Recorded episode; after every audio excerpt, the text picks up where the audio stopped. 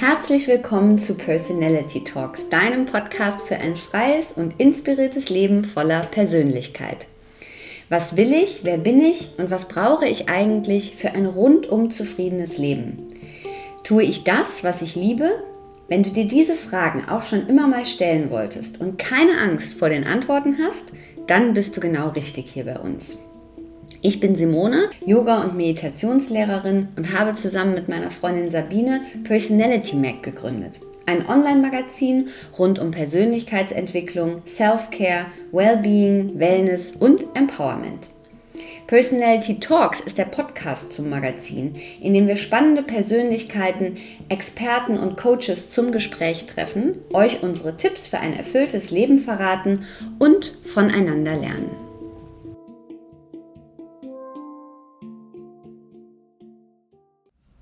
Hallo und herzlich willkommen zu einer neuen Podcast-Folge Personality Talks. Mein heutiger Gast, Lara Heimann. Lara ist seit 27 Jahren praktizierende Physiotherapeutin und Yogalehrerin. Sie hat in der Duke University studiert und ihr Studium dann nochmal als Physiotherapeutin fortgesetzt an der Stanford University. Aufgrund ihrer Leidenschaft für Bewegung hat sie eine 200 Stunden Yogalehrerausbildung gemacht und hat dann festgestellt, Mensch, der Teil Anatomie, der kommt eigentlich viel zu kurz, das könnte man besser machen.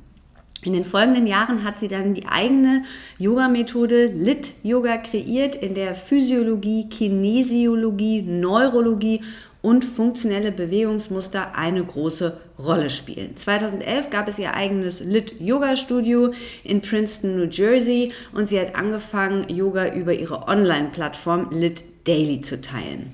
Wir sprechen in dieser Folge über die Bedeutung von Bewegung, über diese Kombination aus Physio- und Neuroentwicklungstraining, über die körperlich-seelische Beziehung, wie Lara eigentlich mit Yoga in Berührung gekommen ist, was sie neben der Anatomie in den bestehenden Methoden vermisst hat, warum sie glaubt, dass die Welt einen neuen Yoga-Stil braucht, über ihre Philosophie hinter der Lit-Methode, über Spiritualität und ob das nötig ist in der Yoga-Praxis, warum Kraft und Körpermitte so wichtig sind und wie wir unseren Kindern beibringen, sich achtsam und gesund zu bewegen. Ich wünsche euch viel Freude mit der Folge mit Lara Hyman. Das Interview ist auf Englisch. A really warm welcome to the podcast, Lara Heimann. Hi, Lara. Hi, thank you so much for having me, Simone. Thank you. So my first question to you is like, what would you say? How does a typical day in your life looks like, or how did the day today look like until now?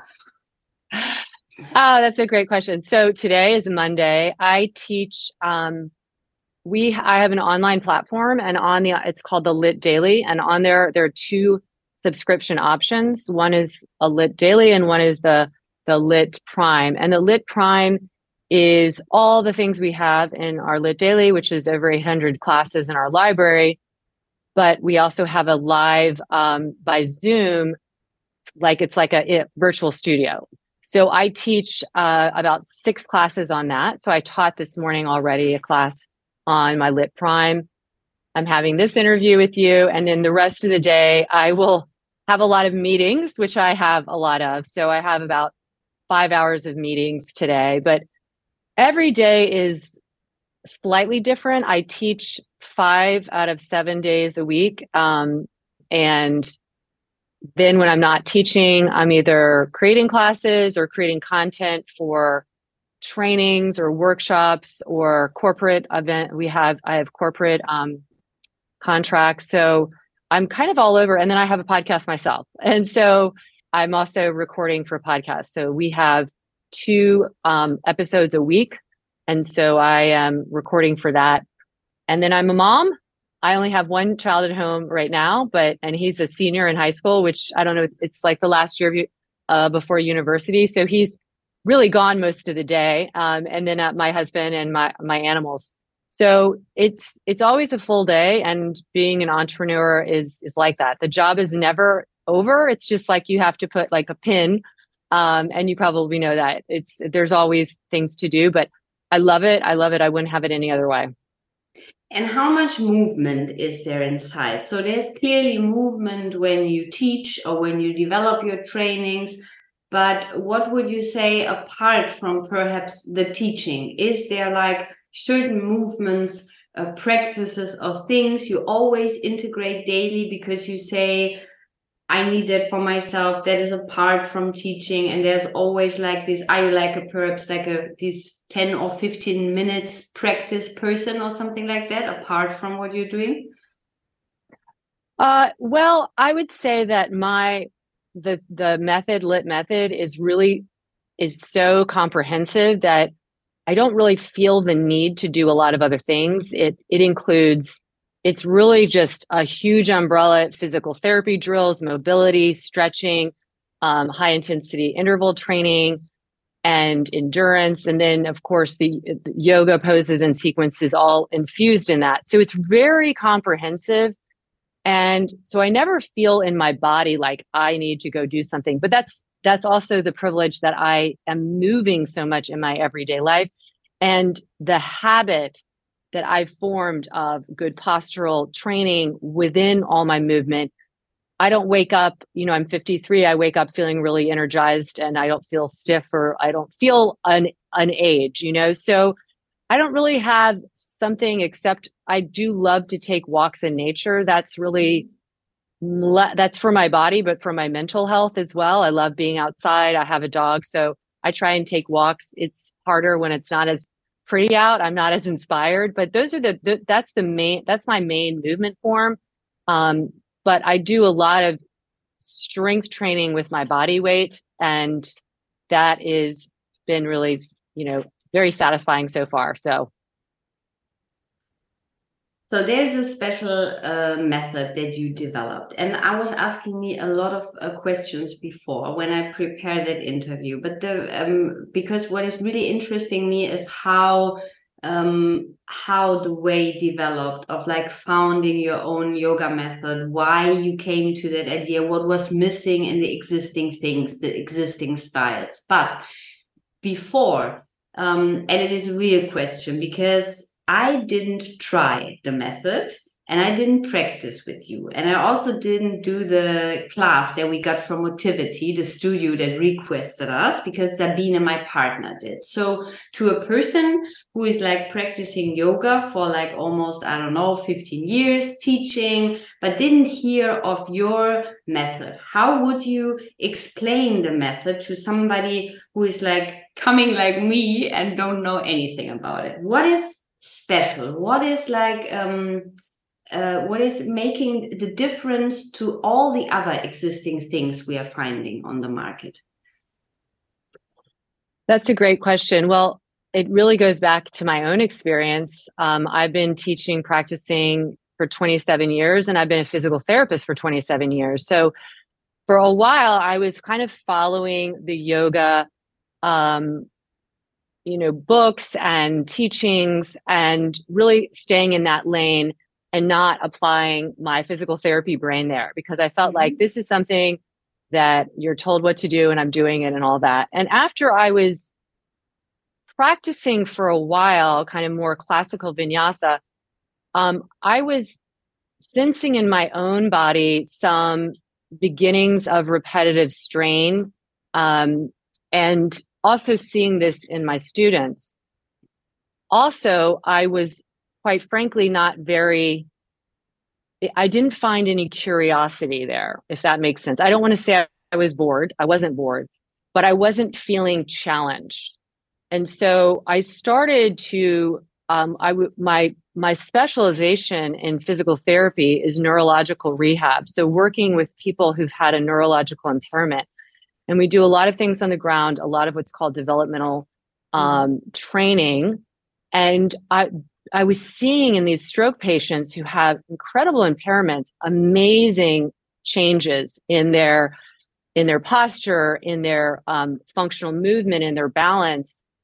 And I thought, well, maybe if I applied a little bit of that, and I started doing it on my own. So I added that into mine all of a sudden I became much more interested, much more engaged, and my practice actually just changed dramatically in two months. And what I mean by that is I felt I felt embodied in a way that I hadn't been. And so when people ask what the d- difference is, I think a typical yoga class, this isn't everyone, well, you will come in with your existing imbalances, because we all have them because of our modern daily life.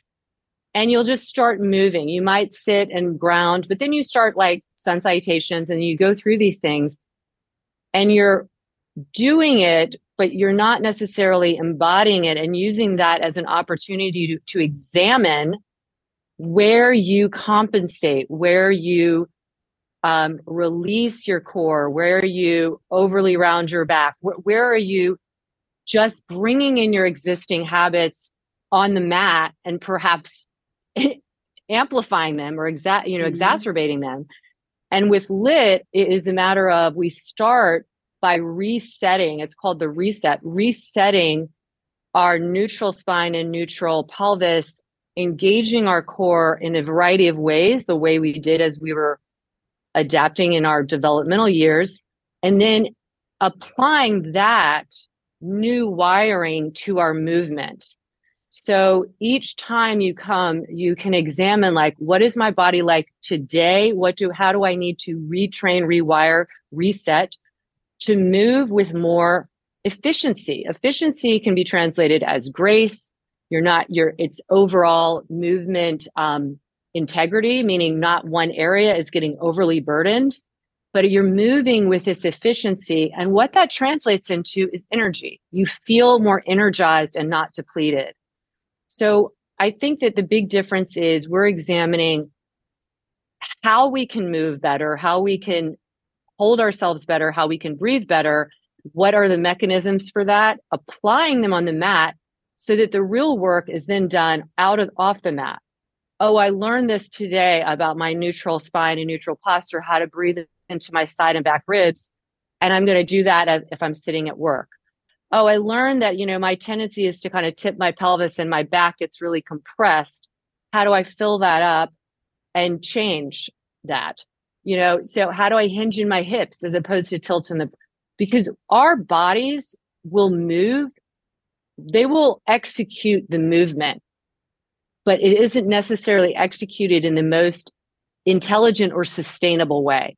So when I, and what I think a lot of it comes down to the training. If teachers are just taught poses and sequences, but aren't really taught about the body that moves you into these, moves you into the transitions. Transitions are really where things can fall apart or suboptimal movement can happen. So if you're not being taught that, educated. So a big thing we are we talk about education, energy, and empowerment, the three E's. So when you get on the mat, you, I want everyone to feel like they're empowered. They know what this body is. It's not just something they're moving around, but they, it's like coming home and understanding it. Because I don't know how it is in Germany, but we're not taught anything about the body in grade school.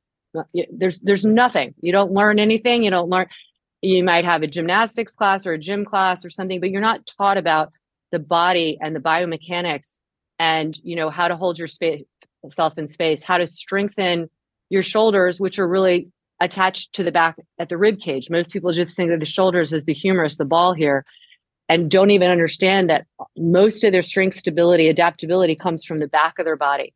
So that's in a nutshell. I think that's the big difference is that i want people to not just be injury free i want them to feel joy with movement. And to do that, there has to be a curiosity and education about this this body because it, it contains everything. It contains our history, our emotions, our breath, our organs of life, our energy, and our vitality. And so it's not just like this thing we move around, but it is it is really important we understand how to move it and serve ourselves the most optimal way. Mm-hmm. And take us a little bit with you. So you had been a, a physiologist, and then you had a long yoga practice. With where, uh, how was the point like where you came in contact with yoga? And perhaps also interesting to know with which kind of practice you grow. Are you coming from a vinyasa, ashtanga field around? And what was at the um, at the end the point where you had been saying, okay, this um this separation is not feeding me anymore because what i was understanding is like you had this uh, physiology part that was serving you and you had your practice but you didn't combine it. And i also read on the on the website like why are we separating this knowledge from the from the yoga practice? So so where was the was the turning point? Was there like a, a personal experience or something Yes, I think again it goes back to I was working with this stroke patient and and had him on all fours doing, you know, crawling and quadruped movement, mm-hmm. things that um, you might look around now and see this is done a lot more, but nobody was doing any kind of functional training, um, getting on the ground and doing a lot of stuff unless it was forward folds, right? And forward folds to me are like, why? Why are we doing so many of those? We're we're like folded in half all the time. Mm-hmm. So it was more just like it, I just I think it was like an epiphany. I was like, wait, I I've been taking off my PT hat and not examining the movement and if this is really sustainable and empowering movement um, and just kind of th- looking at like yoga can be approached a little bit like a religion and that it has this box that you cannot change it and to me every every movement practice um, every spiritual practice should always be evolving and should be evolving to the needs of the people that are practicing it. And our our our needs are different today than maybe you would say 100 years ago. And i think there's always an invitation to examine anything and think like how can we shift this to make it work the best for a lot of people? Because also yoga in a vinyasa. So yeah, my background was in vinyasa. That's what I was. I was really exposed to Ashtanga and Vinyasa, um, which vinyasa, Ashtanga is a form of Vinyasa. But um, I found it to be a little. I, am like very creative, so I found it to be a little bit um, boxed in. And you know, you're kind of facing forward, and then you're facing side, and you're facing forward. And I was like, I want to go up, I want to go down, I want to go around the mat. That's how our body our movement variability is super important, not only for our joints and our tissues, but for our brain. You know, movement has been shown to be a massive, um, just a massive in- initiator for brain neuron growth and complexity. But if we're not really complex in our movement, if we're doing the same thing all over and over again, our brain gets bored. Our brain loves novelty. We have these like switchboards in our brain that turn on with novelty, that really pay attention. So I try and always incorporate something that's a little bit different and unique, not to be different for the sake of it, but because I know all of a sudden people pay attention more. Their brain is lit up. That's where we have growth. Mm-hmm. So we change our brain through our movement and then our brain becomes better wired to adapt to movement off the mat. So I have tons of LYT people who say, Oh, I do this. And then I did this hike. And normally with hiking, I get pain in my knees or in my low back, but I hiked 15 miles and I felt amazing. It's a carryover that's happening from the body to the brain. And so I think I saw that so much in my neurological rehab that I thought if I can do this with somebody who's very impaired, and is making changes, then what would it be like if I just applied it to myself, an able bodied person? And what I saw was an amazing growth in my own practice. And um, I think that curiosity was lacking, and it still is lacking a little bit in the yoga world, but it's changed a lot. You know, when I get in and I, for me, it's critical thinking like, why are we doing this? Why are we, why are we standing on our head. Our head is not made for weight bearing. And I remember being one of the first to really call this out. And a lot of people didn't like that. They're like, I love headstands. And, and I'd say, why do you like it? Your ego likes it. And there's nothing wrong with that. But your, your head, your skull, your cervical spine, your cervical disc, the arteries and veins that come out of there are probably not going to like it. And there are, if you want to get strong and work on inversion get your head off the ground and work on dolphin. Way harder. So something is harder sometimes people get bristly. And i'm like let's just let's like look at challenge as what it is. Amazing. So it's I think that's what yoga has always been about, but it has like yoga can sometimes appear performative as opposed to as an uh, inner inner exploration. Where do I get frustrated? Where do I speak negatively to myself? How can I change that at through the work on the mat? And so I think all of those are brought in, but if you don't layer in the education, the why, then people are going to be kind of like stuck on this map of just doing it because their teacher taught them a certain way. And my teacher said that this is so good for my, you know, whatever inversion, you know, and they're not like thinking about, well, okay, maybe that is what that person found to be true, but we need to examine if it's actually going to work for everyone. So for me, even though my practice is, is uh, seemingly looking advanced and stuff, um, I I want to really let everyone know that everyone should feel welcome in a yoga class because you start to learn about your body. You don't have to be able to do this or that or whatever. And so some of those practices, it was like you could either do it and not even not necessarily do it well, or you or you're not feeling very welcomed into that class. So I think all of it's layered in. I just really found that it needed a little shakeup and um, to make it accessible and sustainable a lot of yoga practices, you, you uh, I dare say, you're not going to see many Ashtangis in their 50s or 60s practicing anymore because they've just overly loaded their joints and it it's not working anymore. They've and we don't want to get to that point. There's no reason we we should be injuring ourselves. That was a long answer. Yeah, it, but it's yeah. interesting. It's an interesting approach because that uh, always an, an interesting way of thinking that you have to to challenge the thing that is there. Um, I'm always um, um, I'm honest with this because uh, I guess I think on one hand it is uh, it makes a lot of sense what you're saying like in challenging the thing what is good for every individual body. Also when 20 people are in class and you teach a quite advanced class you will have people that are not feeling this is good for my hips or this is good for my neck or whatever. On the other hand I uh, had the experience that um, staying with the the old traditions that is also uh, and the philosophy and everything that comes with it, the energy movement that we have perhaps and a headstand, that all these old things that the practice transmits made for me in a lot of classes and a lot of trainings sometimes the difference to uh, let's say classical um, physiological practice or however you want to call it. But one thing you say that is really interesting is thing of always the same movements because that's something i thought about also a lot because and i want to know your opinion because one thing is like if we come let's say for 90 days to the mat and we are always doing the same that has quite an effect on us because it is like it gets this routine. There is always the same movement. We arrive in something we are doing but you are saying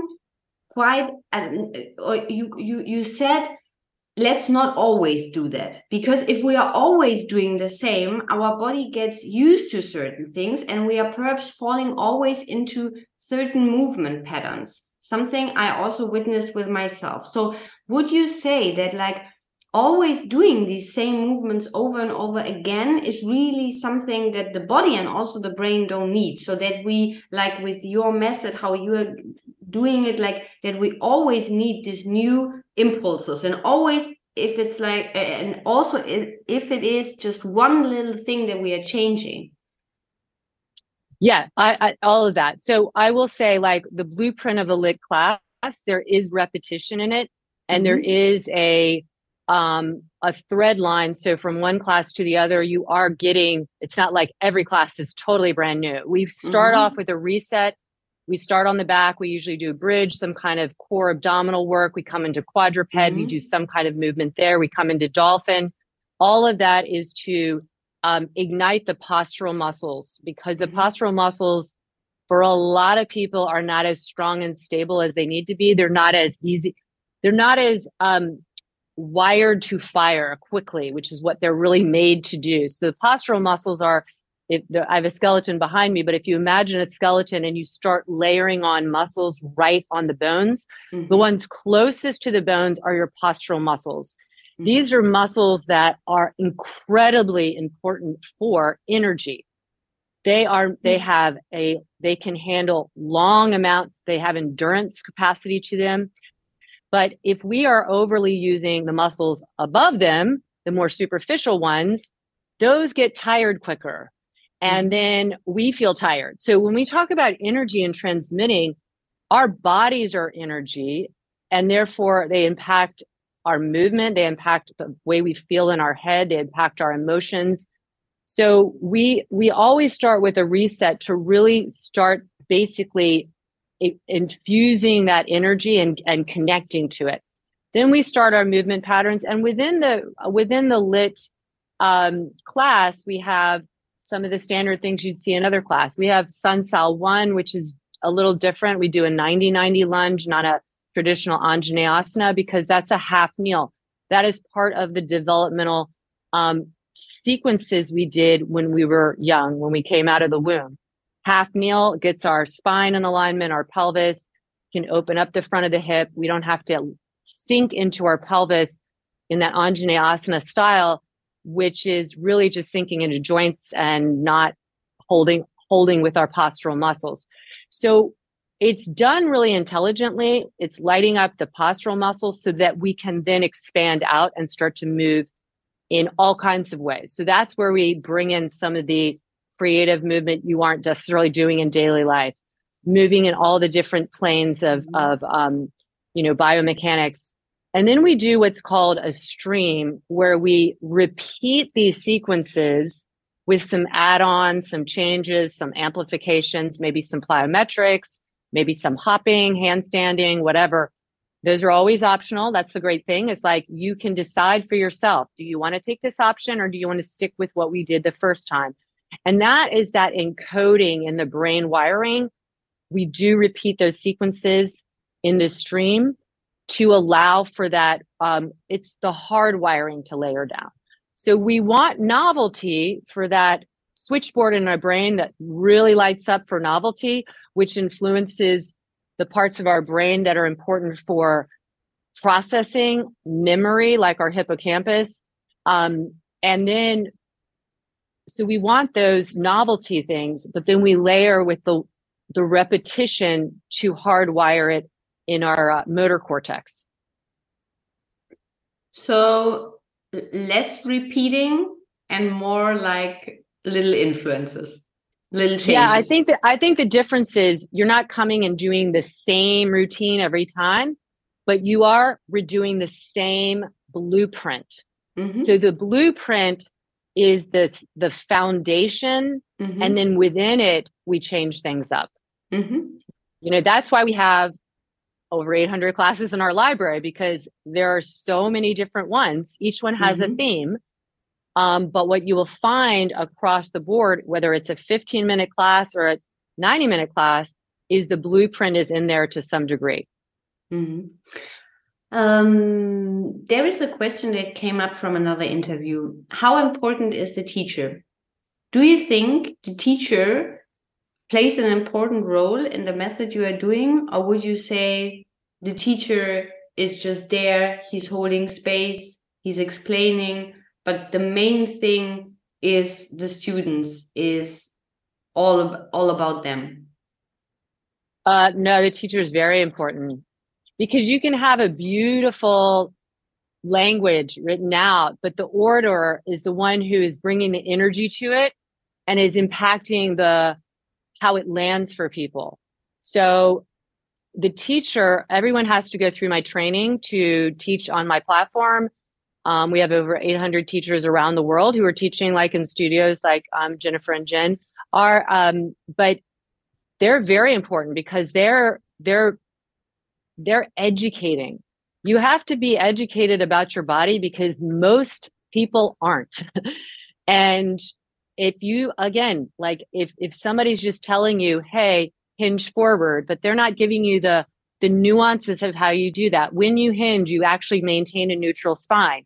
You inta- you inta- you know maintain engagement so your rib cage doesn't thrust forward and it shortens your back body. And to do that, a lot of people have to really bend their knees, and that's great. Because they what they've heard is the opposite. Keep your knees straight, fold forward. So you're just kind of landing over.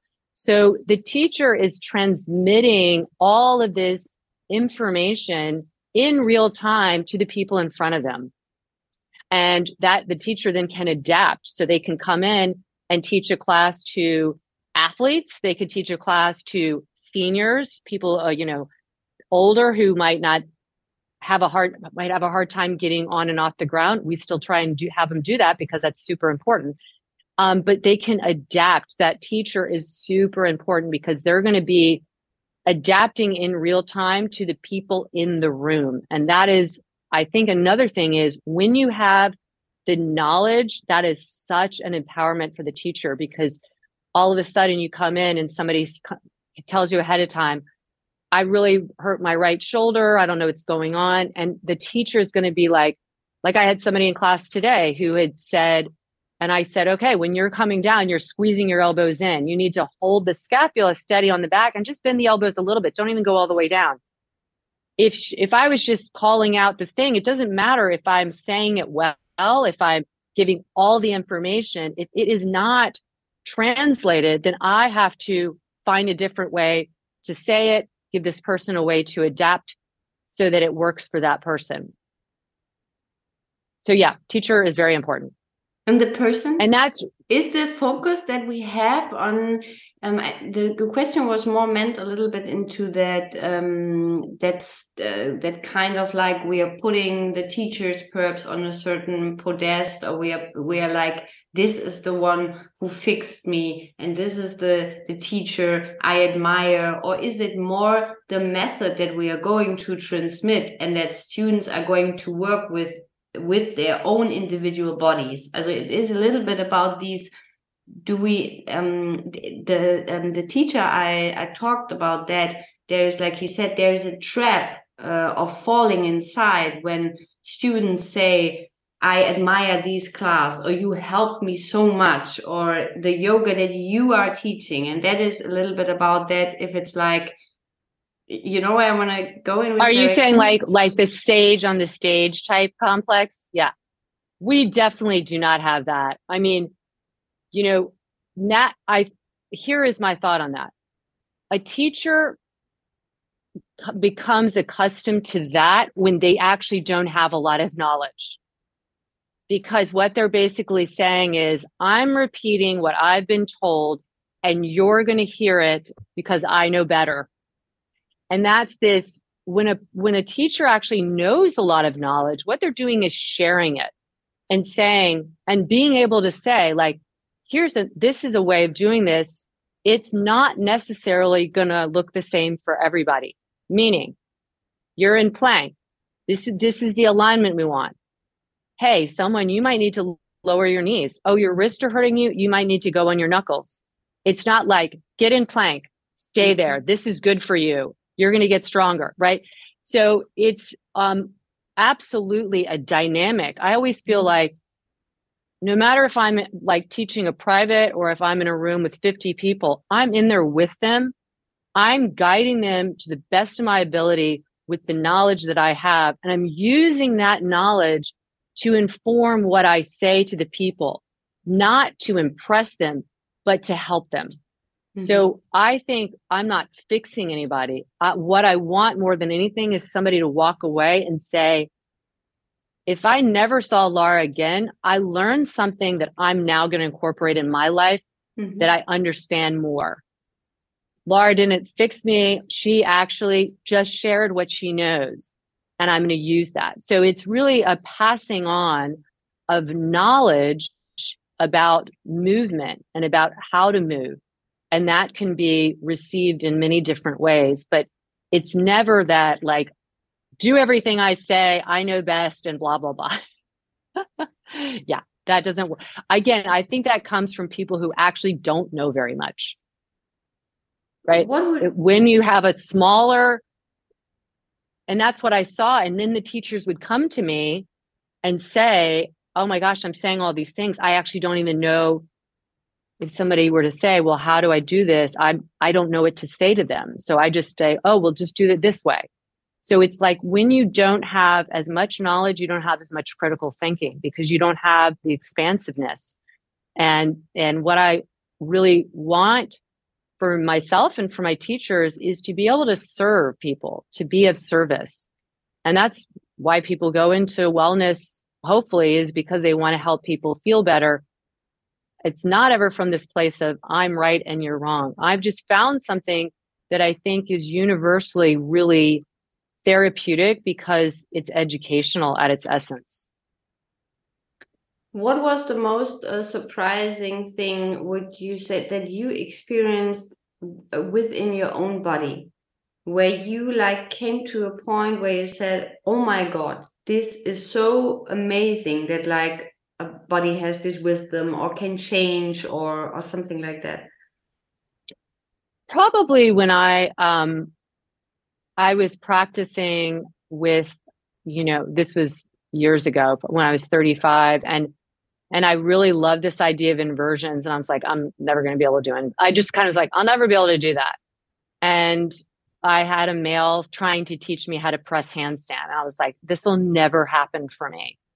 And then I walked away and I remember waking up one day and I was like, I'm going to teach myself how to do this based on biomechanics, not based on somebody like who has a different body and it's very easy for them to do this because they're just like, oh, you lift here and here. But I'm actually going to break it down into the biomechanics of it, like levers. If I need to lean onto my shoulder girdle, what needs to happen? And how do I do this? And so I taught myself how to do a handstand. And that was actually like an a opening, like a gate just opened up because what I realized is when you do understand mechanics of the body, there's a you can do a lot of things. It might take a very long time. Like if I wanted to lift 500 pounds, I'm not saying I could do that. There's going to be, you know, a, a, a cap on it, but I could learn to lift a lot heavier. Mm-hmm. But it was it would take a while. I have to do little load, I'd little load, check my mechanics. It's mm-hmm. very similar with um, these other things. So that's was that to me revolutionized everything. And so I inc- started incorporating that in my classes and saying, like, you don't need to learn how to do it. You don't need to ever do a handstand if you don't want to. Mm-hmm. But I want to share with you the empowerment you can get when you actually are in charge of your body and this pathway. And by the way, this is unique and different. So your brain's going to love it. It's joyful because who doesn't like to play on their hands? And we haven't done in a while.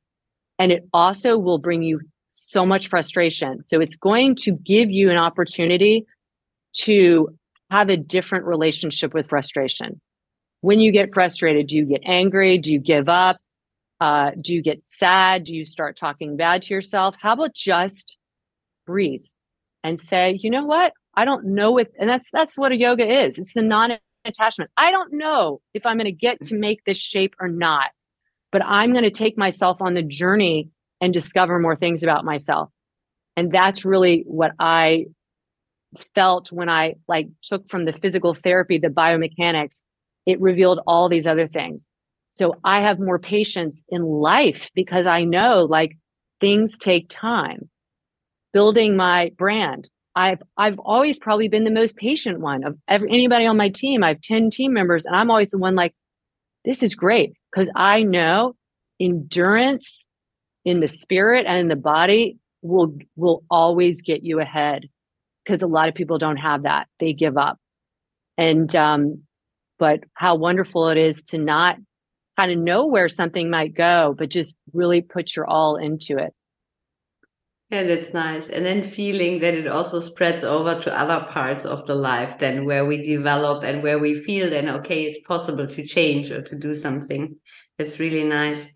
Um, there is a lot inside this uh, method. There's your wisdom, your knowledge of physiology of a lot of years. There's kinesiology, there is neurology, neurology, the functional movement patterns, everything. What I was asking myself is with which kind uh, is are you working in this method also with a, a phil philosophy pillar is there a philosophy that you are teaching or is there also like a um a spiritual practice inside or are you saying no, there is not, because that is not what it's about, which is fine also.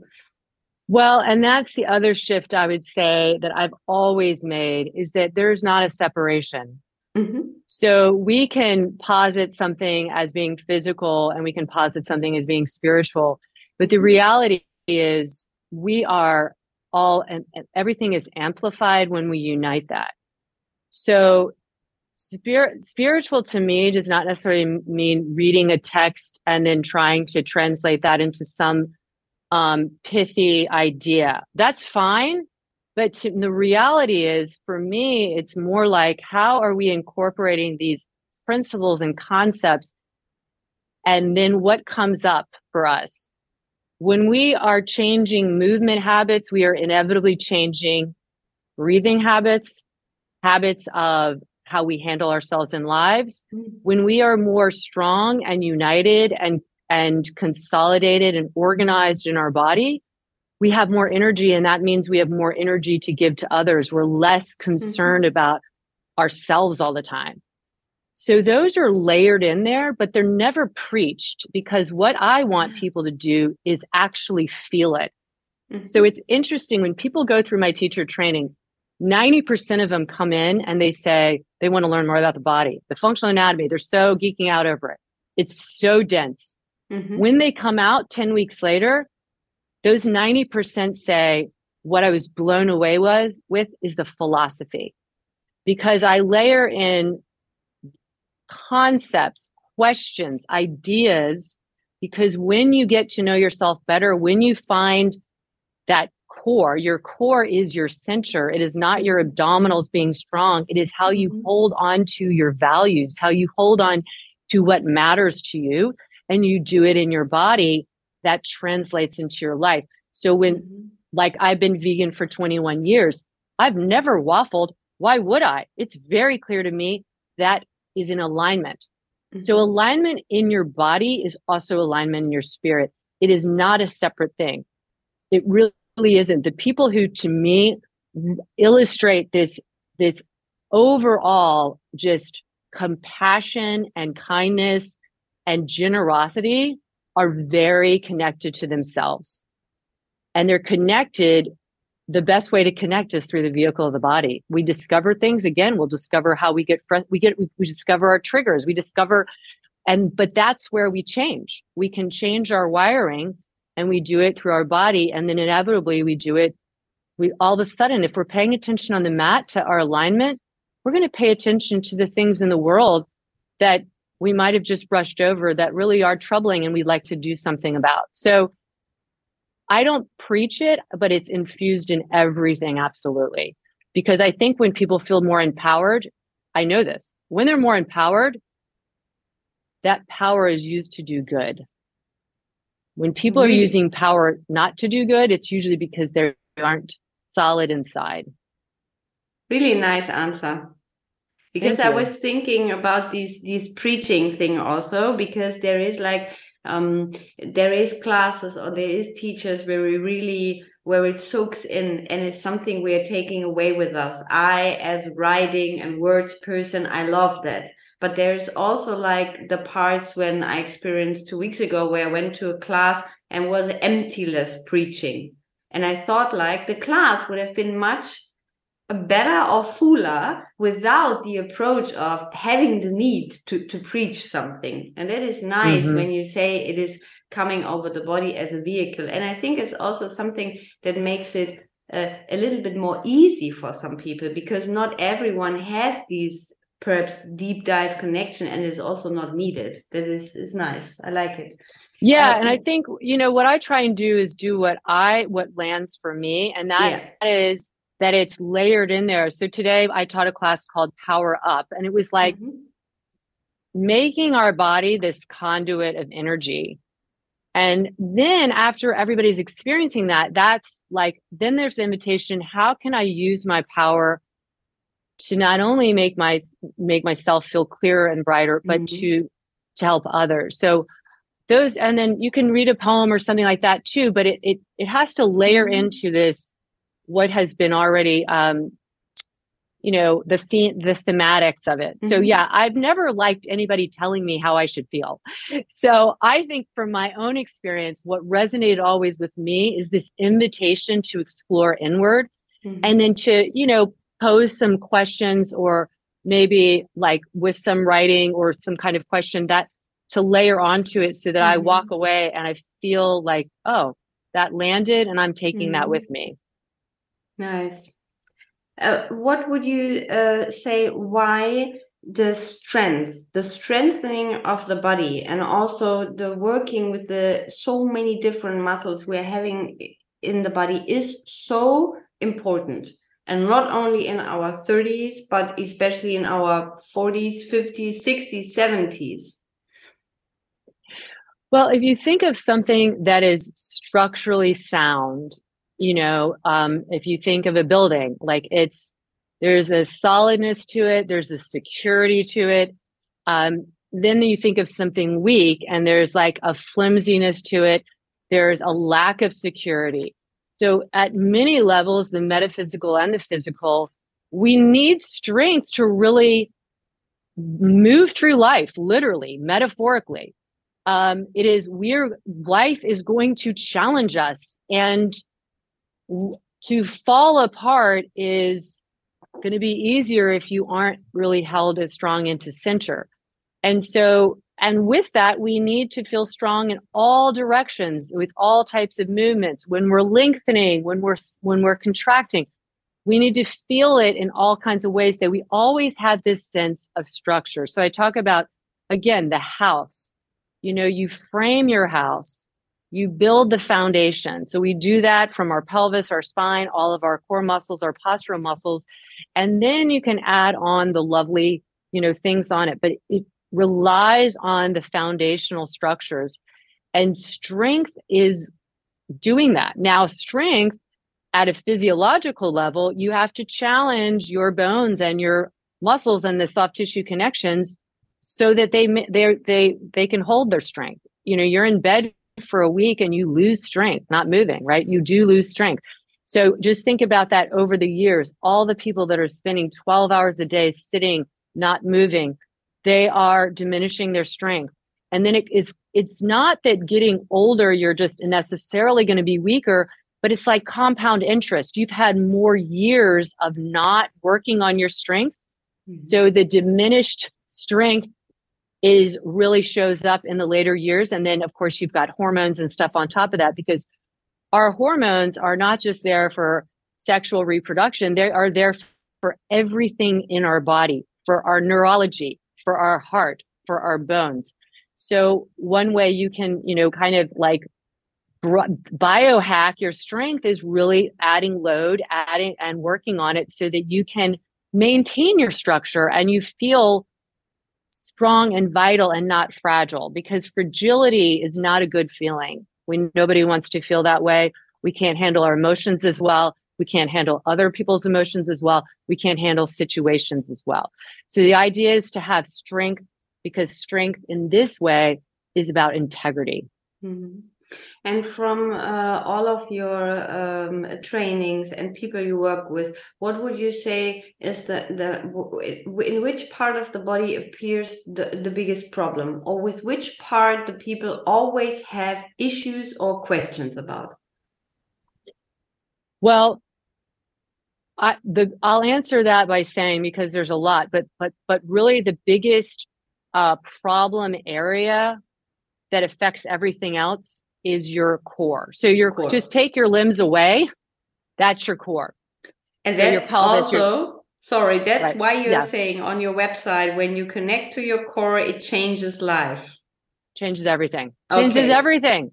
I didn't want to interrupt, I, but I like that sentence. Yeah, that's why I wanted to just. It cha- it changes everything. Mm-hmm. So when somebody says, "I have an elbow issue, I have a knee issue, I have a, I go to the core because the it might be expressed there but the issue has started in the center of the body because this again this is the structural foundation of our house so if we're not holding this well it will it might show up in the low back it might show up in the neck it might show up in the shoulder but it could also show up down the chain in the limbs So the biggest issue is always the core. And when you really learn how to, um, the thing about engaging the core, it's very, when you get it, you get it. But until you get it, it just seems like, oh, do I just hold my belly in? Do I just, it's you train your brain to know how to hold yourself in space based on the demand. I'm sitting in a chair. I don't want to slump, but that's all that the major demand is. So I'm sitting up tall. I have a small engagement in my postural muscles. They have a lot of, like I said, they are made for long distance. They can do this. But if I haven't trained it on my mat, I'm going to start to slouch and that'll feel okay. For me, slouching, my brain is like, what are you doing? So, what you get with your core is your core has a huge connection into your brain. When you are stronger in your core, the connection and wiring and messaging from your brain is faster. You are more in touch with, uh, this doesn't feel right. I'm not in alignment. You're more in touch with your gut. This doesn't feel right emotionally. I'm not in alignment. It affects everything.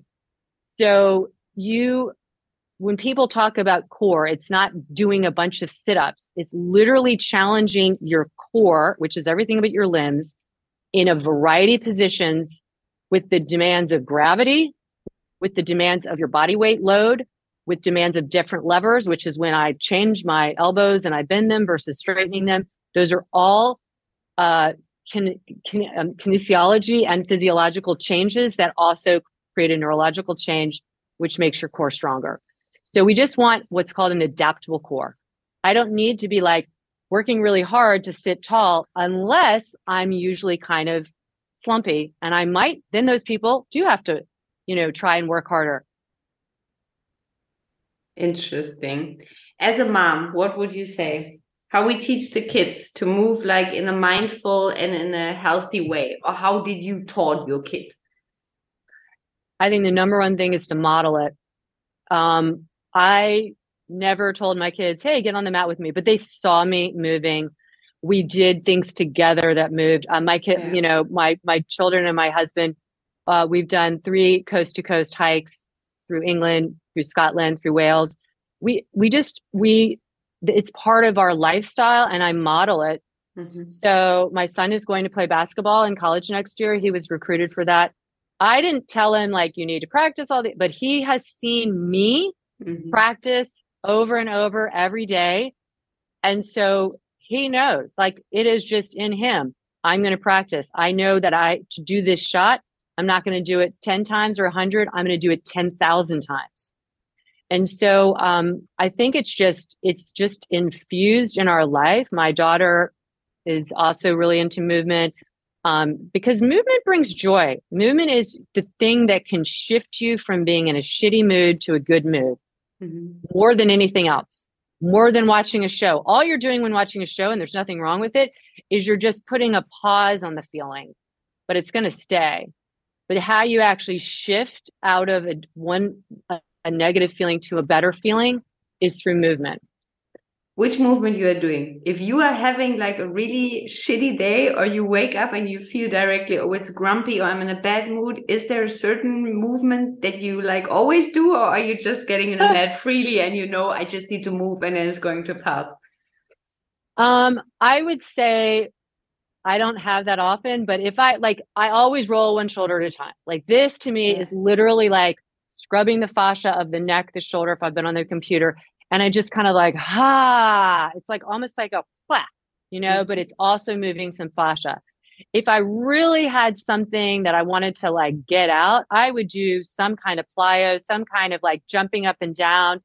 It can be one minute. I promise you, or shaking, um, doing core work. People do core work and they say, Oh my God, my anger came up and I almost felt like I was going to scream. And I say, Okay, good. Like that's good because emotions are energy in motion. So stuck emotions are not in motion, right? Mm-hmm. So we need to move our body to heat up our body to go deep to unclog some of those feelings. And so for me, I don't have too many of those moments, fortunately, because I'm doing it daily. I'm doing it daily. So I don't, it's like I'm kind of in this good balanced state. And um, But if I needed it, that's those are the things I would just start rolling my shoulders, open my mouth, do some uh, core work, do some plyo, and all should be good. Do a little skipping. Skipping. I mean, it's really hard to be in a bad mood and skip. It just doesn't work. yeah. Okay, the last three ones, Lara. What? Uh, there's always the same questions at the end of every episode that we are having. What would you say? What do we have enough of? What do we not have enough of? No, what do we have enough of in the in general? Really, in general. Um, I think we have, you know, enough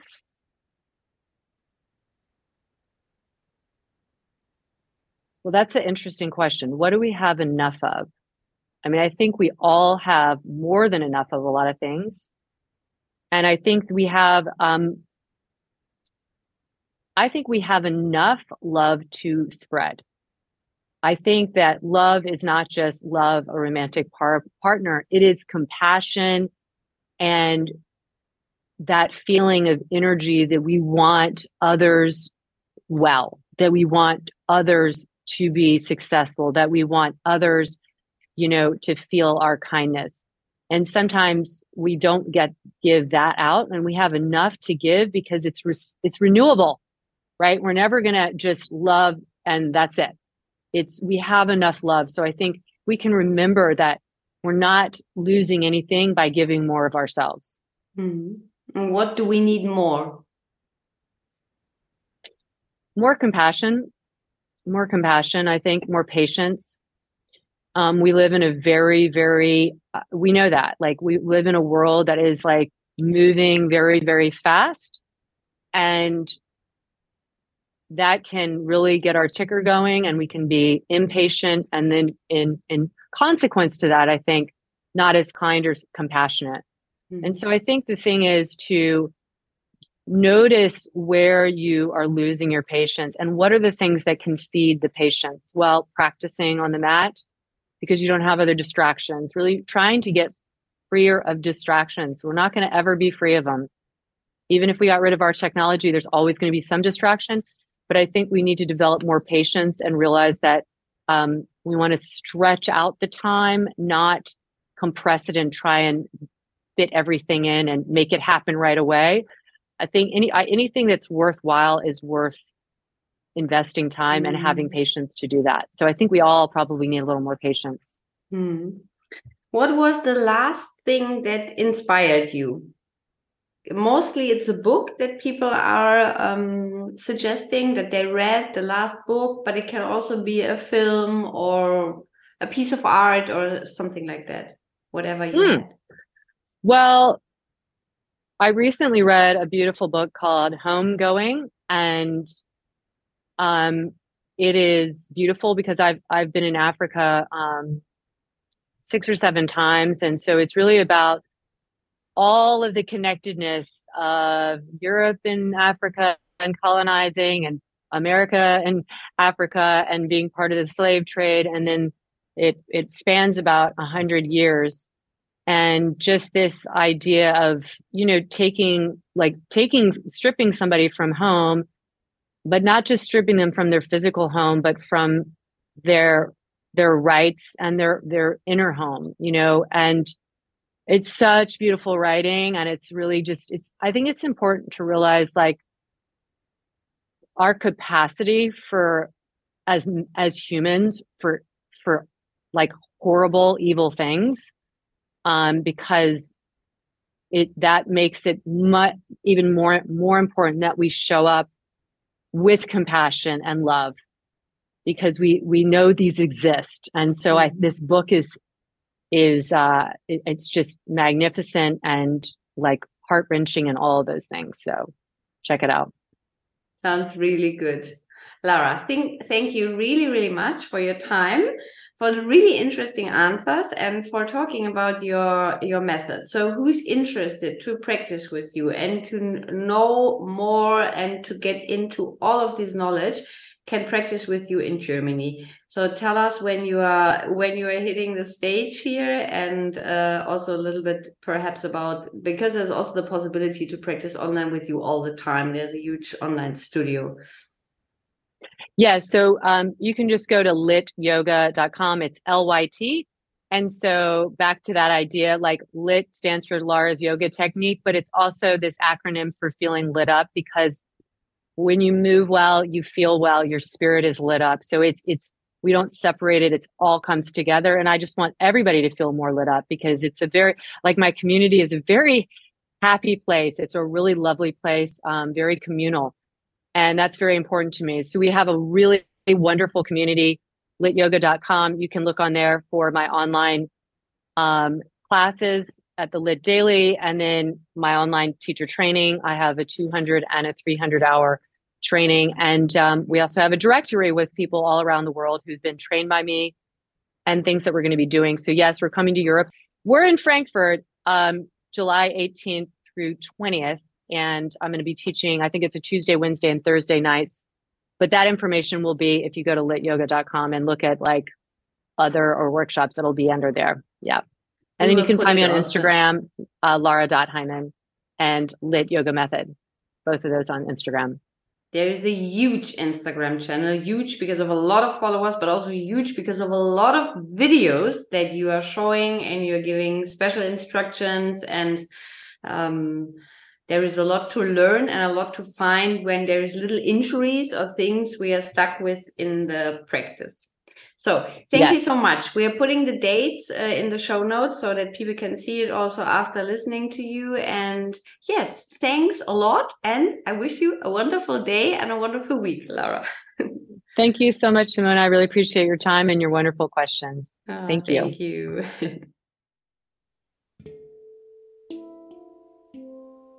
Ihr Lieben, vielen Dank fürs Zuhören, vielen Dank fürs Dabeisein. Ähm, das war das Interview mit Lara Heimann. Ich fand es sehr interessant äh, zu hören, dass es doch sehr unterschiedliche Ansichten ähm, auf Yoga und auf Bewegung gibt. Ich habe ähm, einiges mitgenommen, wenn ich auch an der einen oder anderen Stelle das für mich selber ein bisschen anders praktiziere. Aber ich finde es trotzdem immer ganz toll unterschiedliche äh, Bilder zu haben, unterschiedliche Stile kennenzulernen und euch somit auch die Möglichkeit zu geben, das für euch zu finden, wo ihr sagt, ähm, das passt besonders gut zu mir oder das resoniert mit mir. Ähm, wir haben das schon im Interview gesagt, schaut auf Instagram vorbei. Ähm, Sabine schaut da immer gerne vorbei, wenn es im unteren Rücken zwickt bei Lara auf ihrem Kanal. Es gibt sehr, sehr viele Tipps. Es gibt wirklich gute Anleitungen für alle, die irgendwelche körperlichen Beschwerden oder Probleme haben. Also das ähm, Physio-Wissen ist sehr, sehr groß und da könnt ihr euch sicher die ein oder andere Inspiration holen. Vielen Dank, dass ihr dabei wart. Wer die Lit-Yoga-Methode ausprobieren will, findet im Abo eine tolle Klasse von Motivity. Das ist ein Studio in Deutschland und die beiden Mädels haben bei Lara gelernt und ähm, haben eine tolle Klasse zur Verfügung gestellt. Alles Liebe und bis bald, eure Simone.